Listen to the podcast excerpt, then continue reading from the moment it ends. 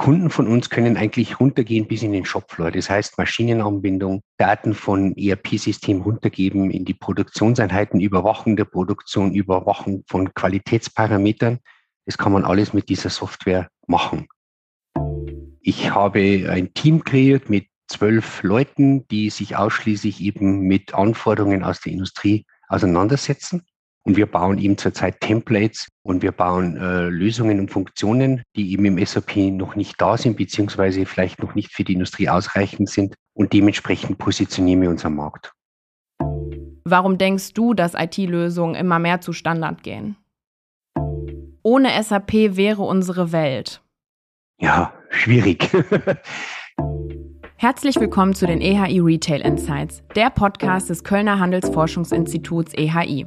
Mein Name ist Kira Wiesner und wir sprechen hier im Podcast mit verschiedenen Menschen zu relevanten Retail-Themen und ich freue mich heute mit unserem Supporter des Monats zu sprechen, die QBeyond AG.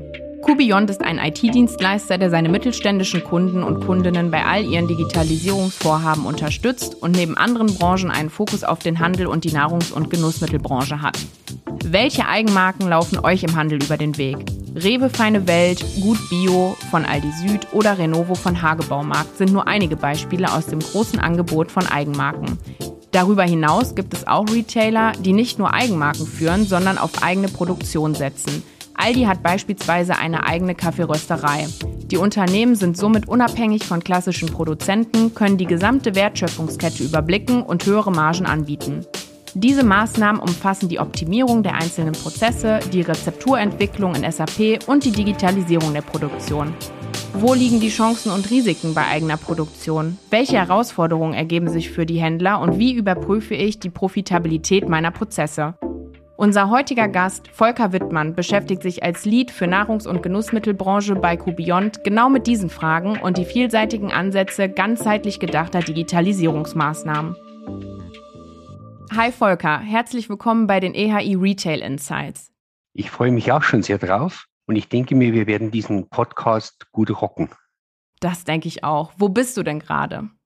Ich bin in Mannheim. Ich bin vor x Jahren umgezogen von Bayern nach Mannheim, also in die Region. Äh, ich war früher bei der SAP, musste öfter nach Waldorf fahren und irgendwann hatte ich eine Überdosis Autobahn und habe mich dann entschieden, wegen der SAP und auch wegen meiner Liebe nach Mannheim zu gehen. Sehr schön.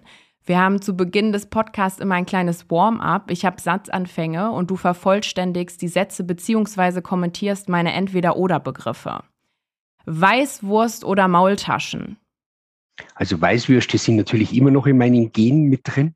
Ja, also ich bevorzuge es vor Maultaschen. Ich habe auch mittlerweile in Mannheim einen Metzger gefunden, der hervorragende Weißwürste macht.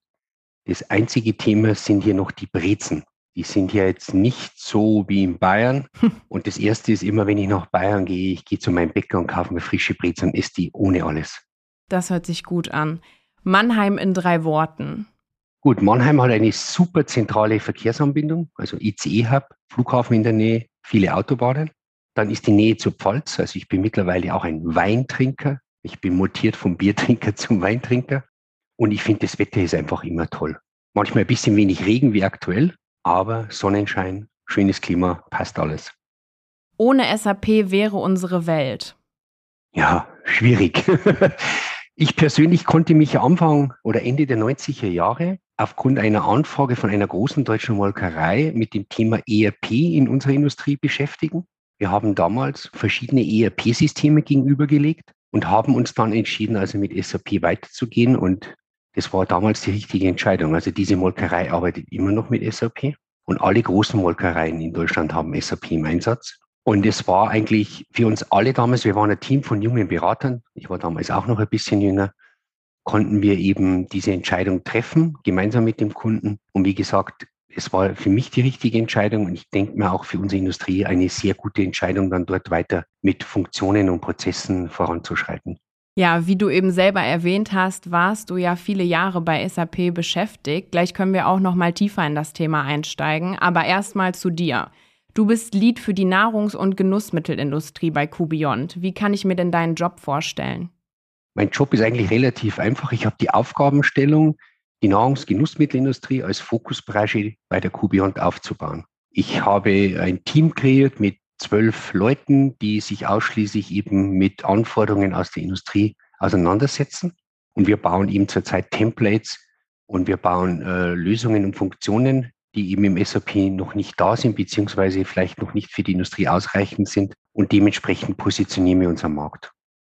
Deine Kunden sind unter anderem Händler, die auch Produzent sind. Kommt deine Kundschaft hauptsächlich aus dem LEH? Nein, aktuell nicht, weil ich betreue eigentlich immer die produzierenden Einheiten von unseren Retailern. Es gibt einige äh, Retailer in Deutschland, die eben selbst produzieren. Der Mehrteil der Kunden oder Großteil der Kunden kommt eben aus dem Bereich äh, produzierendes Gewerbe aus der Nahrungsgenussmittelindustrie. Also ausschließlich nur äh, Produzenten, die eben wiederum in den deutschen Handel reinliefern. Unser heutiges Thema ist der Retail-Trend vom Händler zum Produzenten. Denn nicht alle Unternehmen, die Eigenmarken vertreiben, produzieren auch selbst. Edeka hat beispielsweise ein eigenes Fleischwerk und Lidl ist der größte Abfüller alkoholfreier Getränke. Welchen Wettbewerbsvorteil siehst du für Unternehmen, die auf eigene Produktion setzen? Gut, diese Händler, die eben selbst Produkte produzieren, haben natürlich einen Vorteil. Sie können die komplette Lieferkette abdecken. Das heißt, vom Rohstoff bis hin nachher zur Faktura, bis hin zur Nachverfolgbarkeit, MHD-Überwachung, passiert alles in einer Firma, in einer Company und das ist ein Riesenvorteil. Man kann auch besser disponieren. Das heißt, wenn ich jetzt feststelle, in den Filialen geht jetzt zum Beispiel äh, Mineralwasser aus, kann ich dementsprechend auch die Produktion zusteuern. Hat einen Riesenvorteil und natürlich werden dadurch die Händler unabhängiger von den Produzenten.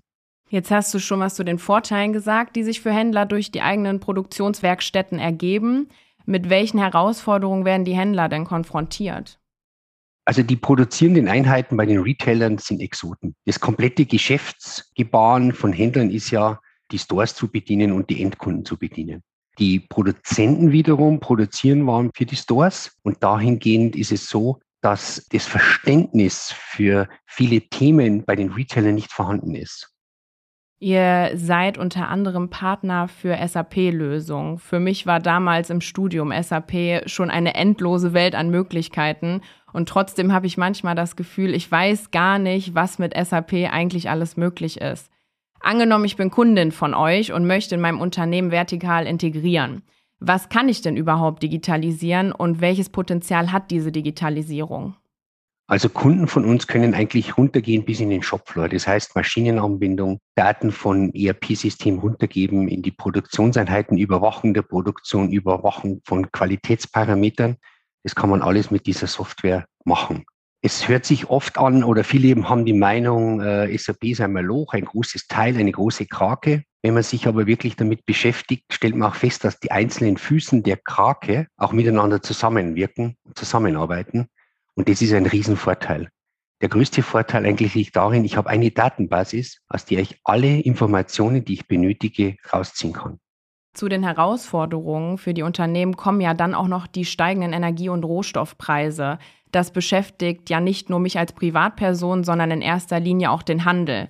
Vor allem die Planung wird in solchen Zeiten zunehmend schwierig, weil für ein Produkt ja auch viele verschiedene Rohstoffe gebraucht werden. Wie überprüft ihr die Kosten der Produktion? Also wir berechnen bei manchen Kunden, die das zulassen, eine Produktkostenrechnung. Also wir betrachten, was hat mir das Produkt in der Produktion gekostet. Dort fließen natürlich auch die Kosten der Rohstoffe mit rein. Und dementsprechend kann ich eine Kalkulation aufbauen. Was noch hochinteressant ist, ist, viele Kunden aus unserem Bereich, die berechnen den Deckungsbeitrag mit vier Nachkommastellen. Man sieht dadurch schon, wie eng eigentlich diese Margen in dieser Industrie ist. Ähm, was hat das denn mit den vier Nachkommastellen auf sich? Gut, die äh, produzierenden Unternehmen kalkulieren natürlich ihre Produktionseinheiten. Das heißt, äh, eine Molkerei zum Beispiel äh, berechnet, was kostet ein Becher Joghurt. Dort braucht man eben vier Nachkommastellen, weil eben diese Berechnungskalkulationsschemen, die da vorliegen, eben diese vier Nachkommastellen benötigen, um einen echten Deckungsbeitrag zu errechnen. Man kann dort nicht mit Auf- und Abrunden arbeiten. Das wäre zu ungenau. Sehr spannend finde ich in dem Zusammenhang auch die Rezepturverwaltung über SAP. Kannst du uns dazu was erzählen? Ja, die Rezepte liegen ja im SAP-System und dementsprechend liegen auch Spezifikationen im System vor. Das heißt, wenn ich jetzt was austauschen muss, kann ich im System schon mal nachsehen, ob sich der zu austauschende Rohstoff mit den Stoffen, die schon in der Rezeptur drin sind, auch vertragen. Als Beispiel, ich habe einen Kunden, Die produzieren äh, Süßwaren und bestimmen auch die Spezifikation für die Verpackungen selbst. Dort war bis vor kurzem Sonnenblumenöl ein Bestandteil. Wie ihr alle wisst, ist Sonnenblumenöl momentan am Markt schwierig zu bekommen. Und der Kunde wollte eben dieses Öl mit einem anderen Öl ersetzen. Durch die Software konnten wir berechnen, ob diese Spezifikationen sich miteinander vertragen und ob dieser Rohstoff, dieses neue Öl auch dementsprechend äh, für die Produktion von den Verpackungsmaterialien verwendet werden kann. Das ist ein Riesenvorteil. Da habe ich mir zum Beispiel noch nie Gedanken drüber gemacht und finde ich äh, super interessant, was da so alles möglich ist. Inwieweit spielt denn das Thema KI bei der Instandhaltung eine Rolle? Es wird immer wichtiger, in der Instandhaltung eben auch eine vorbeugende Instandhaltung zu implementieren. Das heißt, ich erkenne, wenn in der Maschine irgendein Szenario passiert, zum Beispiel ein Ritzel dreht sich zweimal durch, danach steht die Maschine. Beim nächsten Melden, dass das Ritzel durchdreht, weiß die, das System schon, okay, ich muss das Ritzel wechseln, damit die Maschine nicht komplett stillsteht. Das heißt, in dem Bereich ist es extrem wichtig, immer aktuelle Maschinendaten auszuwerten und eben dementsprechend die Alerts umzusetzen in die nächsten Transaktionen, die wiederkommen. Das heißt eben mit dem Ritzel zweimal umgedreht, nachher steht die Maschine, beim nächsten Mal reagiere ich schon, wenn es einmal durchgedreht ist. Das ist ein Riesenvorteil für unsere Kunden, weil dadurch natürlich die Produktion nicht so lange stillsteht, als wie wenn eine komplette Maschinenreihe stillsteht. Viele Händler gehen mit ihrer Softwareinfrastruktur in die Cloud. Auch SAP ist bereits in der Cloud. S4HANA ist die aktuellste ERP-Version von SAP. Welche Möglichkeiten siehst du in der Implementierung der Software in der Nahrungs- und Genussmittelindustrie? Gut, wir haben ja analysiert, ob diese Cloud-Versionen von der SAP eben für unsere Industrie ausreichend sind. Wir haben das gemeinsam mit der SAP und einen Süßwarenkunden analysiert und haben eigentlich nur vier kleine Gaps festgestellt, die man innerhalb von ein paar Tagen schließen kann. Der Vorteil an einer Cloud-Lösung liegt natürlich daran, man bekommt ja bei SAP zum Beispiel zweimal im Jahr ein Upgrade.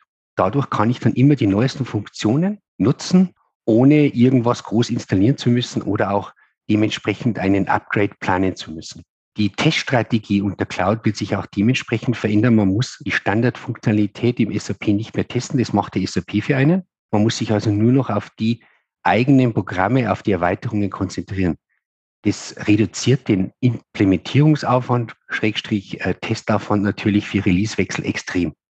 Du hast ja auch in unserem Vorgespräch gesagt, dass du Unternehmen empfehlen würdest, bei Standardsoftwarelösungen zu bleiben.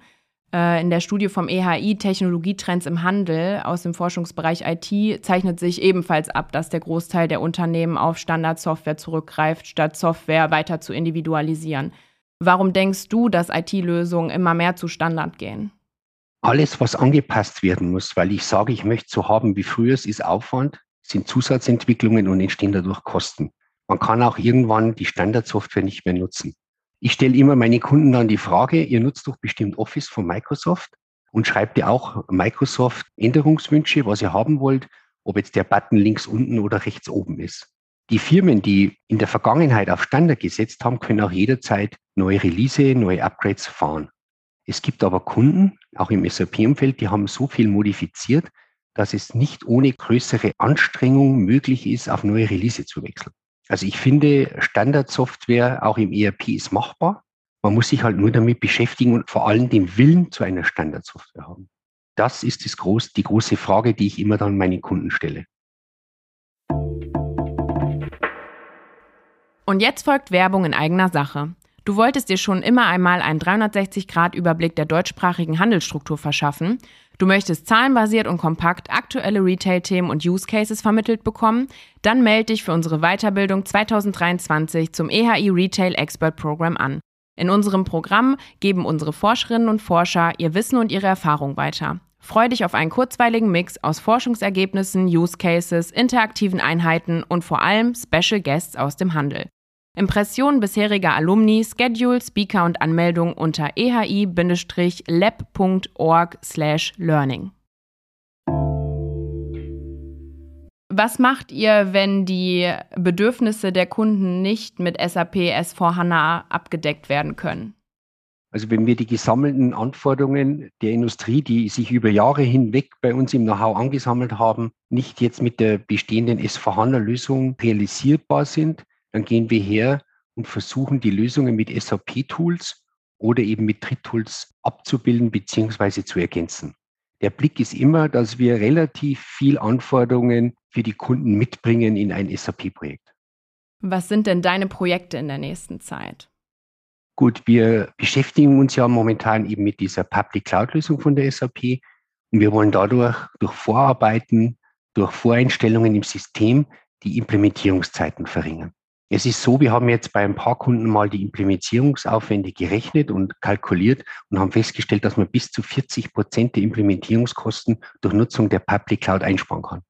Das ist ein riesen Einsparungspotenzial. Und das nächste ist, man kann Projekte dementsprechend auch verkürzen. Man braucht keine Laufzeit mehr von zwei Jahren. Also in dem Beispiel jetzt, das wir für Kunden gerechnet haben, waren wir zwischen sieben und neun Monaten vom ersten Kickoff bis hin zum Go Live. Viele von den Unternehmen, mit denen wir momentan reden, sind auch gerade beim Umstieg auf S4HANA. Ähm, wie kann man denn diese Migration vereinfachen? Gut, wir haben ein Modell entwickelt, wie wir Kunden bei der Vorbereitung für die Migration auf S4HANA unterstützen. Wir haben dort gewisse Teilbereiche definiert. Wir haben Dokumente, Skripts vorbereitet, die wir eben dann mit unseren Kunden in einzelnen Workshops besprechen und eben neben diesen technischen Upgrade Natürlich besprechen wir auch mit den Fachabteilungen die möglichen Neuerungen, die eben sich mit S4HANA ergeben. Es hilft viele Kunden bei der Entscheidung, wie und wann sie auf S4HANA umsteigen. Es gibt ja verschiedene Wege, den Brownfield-Weg, das heißt, kopiere das alte System in S4. Greenfield heißt, ich mache eine komplett Neueinführung. Diese Fragestellung trifft uns eigentlich bei jedem Kunden und ich habe erlebt, dass bei vielen Kunden eine vorgefertigte Meinung, zum Beispiel wir machen Brownfield, nach unseren Workshops dann über den Haufen geschmissen wurde und wir dann Greenfield gemacht haben, weil es technologisch und auch organisatorisch viel mehr Sinn macht, dann eben auf eine neue S4-Welt zu gehen und auch die Prozesse und Funktionen neu einzustellen. Ja, danke Volker, dass du äh, mir die umfangreichen Prozesse äh, nochmal näher gebracht hast. Und ich werde jetzt gleich, glaube ich, mal hier in die nächste Bäckerei gehen und testen, wie die Brezeln denn so in Köln schmecken. Das habe ich nämlich noch nie getestet. Und dann werde ich die Rückmeldung geben, wie es so war. Das wäre nett, weil wenn ich in Köln bin, weiß ich dann, wo ich hingehen muss, wenn ich eine gute Breze haben möchte. So machen wir das. Dann bis bald, Volker. Ja, vielen Dank, auch bis bald und tschüss. Das war Folge 45 der EHI Retail Insights. Wir sprechen in unserem Podcast jeden Monat mit Menschen aus dem Handel über aktuelle Projekte. Unser nächster Gesprächspartner ist von Decathlon. Am besten ihr abonniert unseren Podcast und verpasst keine Folge mehr. Herzliche Grüße aus Köln.